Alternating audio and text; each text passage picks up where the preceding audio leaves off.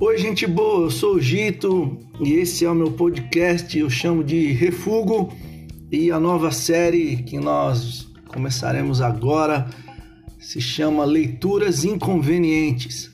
Eu gostaria de convidar você a refletir comigo um pouquinho em alguns textos e trechos de livros interessantes para todos nós.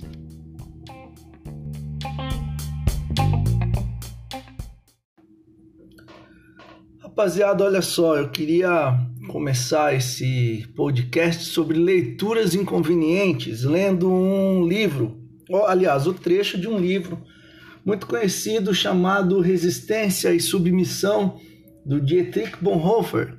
Aqui em português a gente dá uma brasileirada e fala Bonhoeffer. Ele foi um alemão, é, um pastor luterano que intentou contra o governo nazista e participou do que foi conhecido como a Igreja Confessante. Ele foi assassinado por Hitler, é, por ordem de Himmler, um de seus principais homens, é, e foi um mártir cristão. Enquanto estava preso, ele escreveu um montão de livros. Talvez esse que eu tenho em mãos aqui, o Resistência e Submissão seja um dos principais. Ele também escreveu Ética, escreveu Discipulado, é um li são livros muito interessantes. E eu gostaria de ler um trecho deste livro. Ele foi lançado no Brasil pela Paz e Terra, editora Paz e Terra. A edição que eu tenho aqui é muito antiga. Ela é, se eu não me engano, essa é uma edição de 1968, achei aqui, uma edição de 1968 da editora Paz e Terra. É, e eu gostaria de ler um trecho do capítulo. Cadê o capítulo aqui? Chama Esboço de um Trabalho. E eu gostaria de ler um trecho, está na página 186. E como nós estamos começando essa nova série, eu quero dizer para vocês qual é a minha ideia. Minha ideia é ler textos inconvenientes para a realidade dos nossos dias e especialmente para para a cristandade dos nossos dias ou para o evangelicalismo dos nossos dias. E a ideia é que eu vá comentando conforme a gente vá lendo, tá bom? Eu pretendo é, que, que essas leituras possam nos ajudar a refletir sobre alguns caras que a gente curte e falavam coisas que a gente não sabe que diziam, que é importante que a gente tenha esse olhar também. Então vamos lá, começando aqui.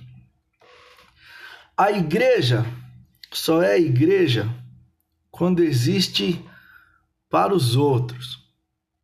Essa primeira frase do Bonhoeffer já é muito doida porque significa que a igreja tem um propósito de existência, que é servir ao outro, servir a comunidade.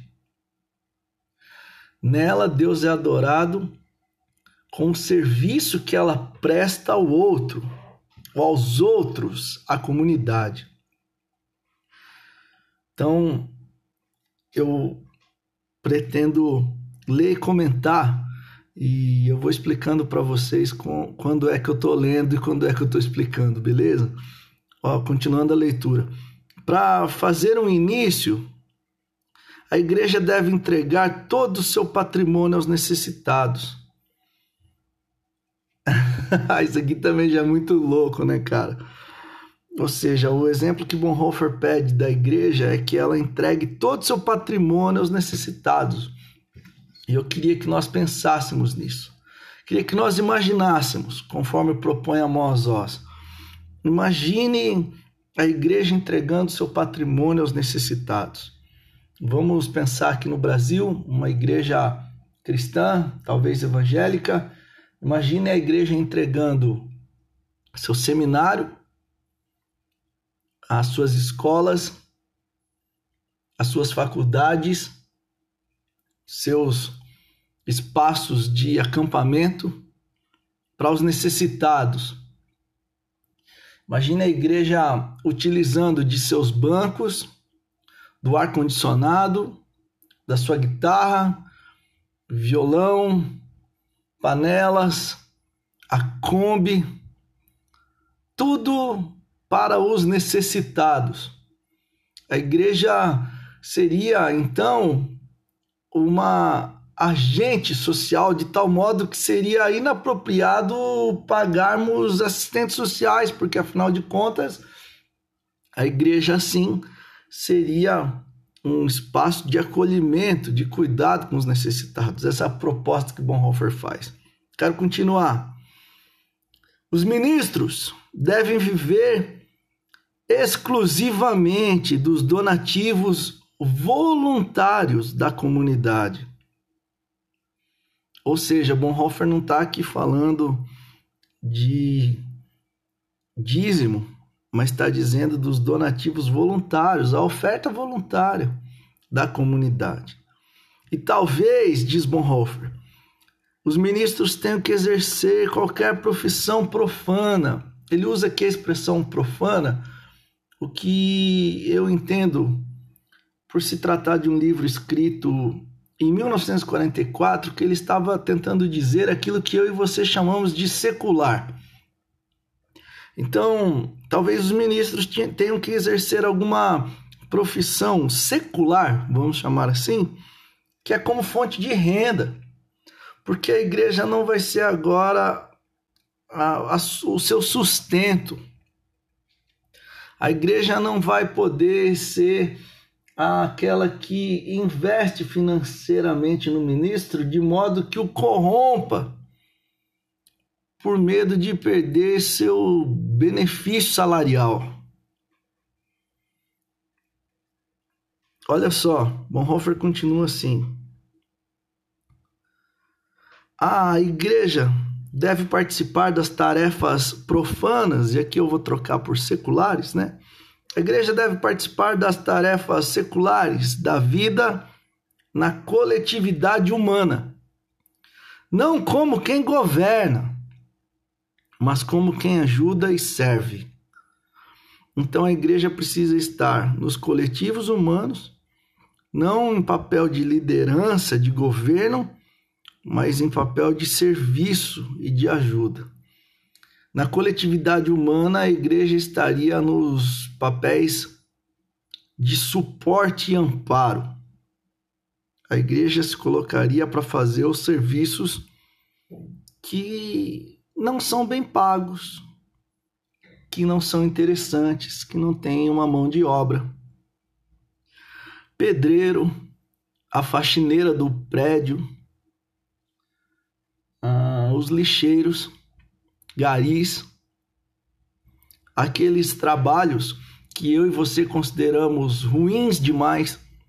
Então, para Bonhoeffer, a igreja deveria estar servindo a comunidade. Ele continua dizendo: ela deve dizer aos homens de todas as profissões o que representa uma vida em Cristo e o que significa existir para outros que Bonhoeffer está dizendo aqui é que nas profissões, no dia a dia, no cotidiano, no serviço e no amparo é que se dá a evangelização. A evangelização não será um apelo no final do culto de domingo, mas evangelização será um serviço junto da comunidade, porque enquanto ela serve e trabalha, é que ela dá significado de existência para o outro. Continuando, a igreja particularmente terá que opor-se aos vícios da ibris. Esse é um termo é, grego, né, que significa é, um exagero. A, a igreja terá que se opor aos vícios do exagero, da idolatria, da força, da inveja, e do ilusionismo como raízes de todos os males. Quero destrinchar isso aqui. Imagine uma igreja que se oponha, que, que vá na contramão dos vícios do exagero. exagero de bens, exagero de moral, exagero de libertinagem. Imagine uma igreja que vá na contramão dos exageros da idolatria, porque nós confundimos idolatria com as imagens de santos, mas na verdade idolatria pode ser feita a um pastor, a uma autoridade, a um time, a um representante governamental, a um ator, a uma pessoa, a, um, a uma ideologia, a uma doutrina, a uma teologia. Imagina uma igreja que seja moderada, que não seja é, viciada no processo da idolatria.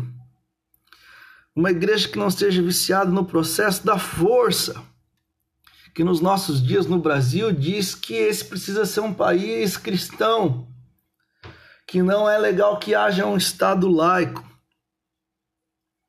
que a igreja, conforme disse a nossa ministra, deve invadir o país. Aqui Bonhoeffer está propondo uma igreja que vá na contramão da força, uma igreja que vá na contramão da inveja. Imagine as pregações que lidem com a ideia do invejoso. As nossas canções cristãs ou gospel, elas são canções de inveja. São canções que dizem: Olha, eu tô bem agora, você não tá porque eu sou fiel e você não é. Ela propõe essa ideia da inveja. E por último, Bonhoeffer está dizendo de uma igreja que luta contra o ilusionismo. E quantas são as nossas denominações cristãs que vivem do ilusionismo? Vende feijão mágico, vende água do Jordão, propõe a cura contra a Covid em sete passos que você vai no, num culto e, e dá uma oferta ah, que com um terno derruba a todo mundo. Ele diz que é importante que a igreja lute contra essas coisas como raiz de todos os males.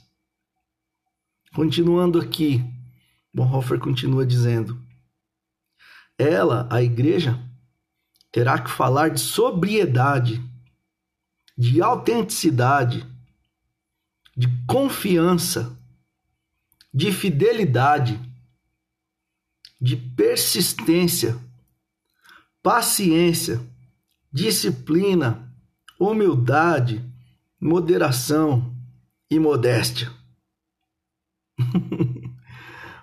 São palavras que parecem estranhas quando a gente imagina o evangelicalismo brasileiro. Falar de sobriedade nos nossos dias, em que líderes religiosos são acusados de mandar matar. Falar de autenticidade nos nossos dias, quando a bancada evangélica é a que mais falta e a que mais rouba. Falar de confiança quando nós não sabemos para onde vai os dízimos e as ofertas dos empobrecidos, quando os líderes religiosos se pervertem de tal modo que nós não confiamos mais para nada. Falar de fidelidade quando no meio cristão evangélico brasileiro há tanta traição de amigos e de pastores e também de casais. Falar de persistência quando no meio evangélico brasileiro a qualquer complicação se dá numa divisão de micro e micro igrejas se dividindo e cada uma por si defende o seu próprio legado. Falar de paciência quando nós não conseguimos ouvir a opinião de quem está conosco Quanto mais ouvir uma palavra divergente ou um outro credo, falar de disciplina quando não há entre nós cristãos disciplina alguma, desde o horário quanto ao modo de meditar nos textos, quanto uma vida de oração. Falar de humildade para quem canta que está no palco e o pessoal tá lá na plateia.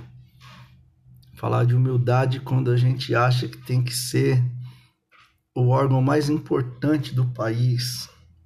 Falar de moderação quando nós somos conhecidos pela gritaria, pelos exageros. E falar de modéstia quando nós somos orgulhosos. Bonhoeffer continua: não poderá, a igreja não poderá subestimar a importância do modelo humano. O modelo humano tem a sua origem na humanidade de Jesus e que para Paulo é tão importante. Mas não pelos conceitos, mas por causa do modelo em si. É que a palavra ganha ênfase e força. Ou seja, a Bonhoeffer está dizendo que a igreja não pode subestimar a importância daquele primeiro modelo humano que é Jesus de Nazaré. A igreja precisa se amoldar a este modelo, de modo que a gente se torne gente parecida com aquele que veio de Deus para nós. O outro Adão, conforme disse Paulo. Aí agora, para terminar, Bonhoeffer diz algumas coisas muito pesadas. Ele diz assim: Mais ainda, é preciso que haja uma revisão da questão do credo apostólico. Só isso aí já está cancelado.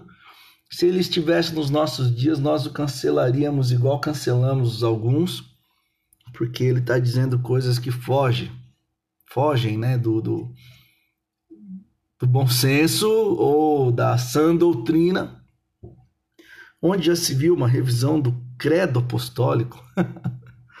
Esse cara é um maluco. Ele diz também: é preciso que haja uma revisão da teologia controvertida, ou seja, da teologia controversa, da, da, da teologia que não explica o tempo, uma teologia que está presa nos moldes antigos e que não é contextualizada, uma teologia que não dialoga com as dificuldades dos nossos dias. Por último, Bonhoeffer diz: é preciso uma revisão da preparação ao ministério sagrado. Ou seja, os seminários precisam revisar se é assim que se molda pastores para o ministério sagrado. E por último, ele diz: é importante que haja uma revisão da execução do pastor em seu ministério sagrado. Ele termina dizendo: Tudo isso ainda está muito tosco e sumário, mas eu espero poder prestar, assim, à igreja um serviço para o futuro, porque essas são coisas difíceis de serem ditas que normalmente as evitamos. E então Bonhoeffer acha que isso é urgente para a igreja do futuro. É um texto muito forte, crítico e que eu e você temos que meditar nele muito. Até porque Bonhoeffer virou um rosto comum dos quais dos muitos que nós gostamos e reverenciamos. Tem camisa do Bonhoeffer, tem pulseirinha, tem tudo. O importante é que a gente destina o que ele estava escrevendo para aquele tempo e que isso sirva para nós nos dias de hoje. Então, se você quiser e puder meditar mais, leia Resistência e Submissão, compre aí em algum sebo, um livro escrito na década de 40 do século passado, durante o período da Segunda Guerra Mundial, em que Bonhoeffer foi um mártir do nazismo o nazismo alemão e foi um ousado profeta que tentou nos comunicar realidades ou a realidade de uma igreja que estava se perdendo sem a sua ação de sal e de luz na sociedade. Que essa leitura possa inspirar e possa gerar questionamentos na tua cabeça de modo que você venha a refletir. Reflexão é isso, é gerar é, pensamentos que façam com que você reflita e chegue a uma conclusão com o tempo, ou não chegue a conclusão nenhuma, mas reflita de modo que isso possa trazer boa consciência. Valeu? Até a próxima leitura. Estamos juntos.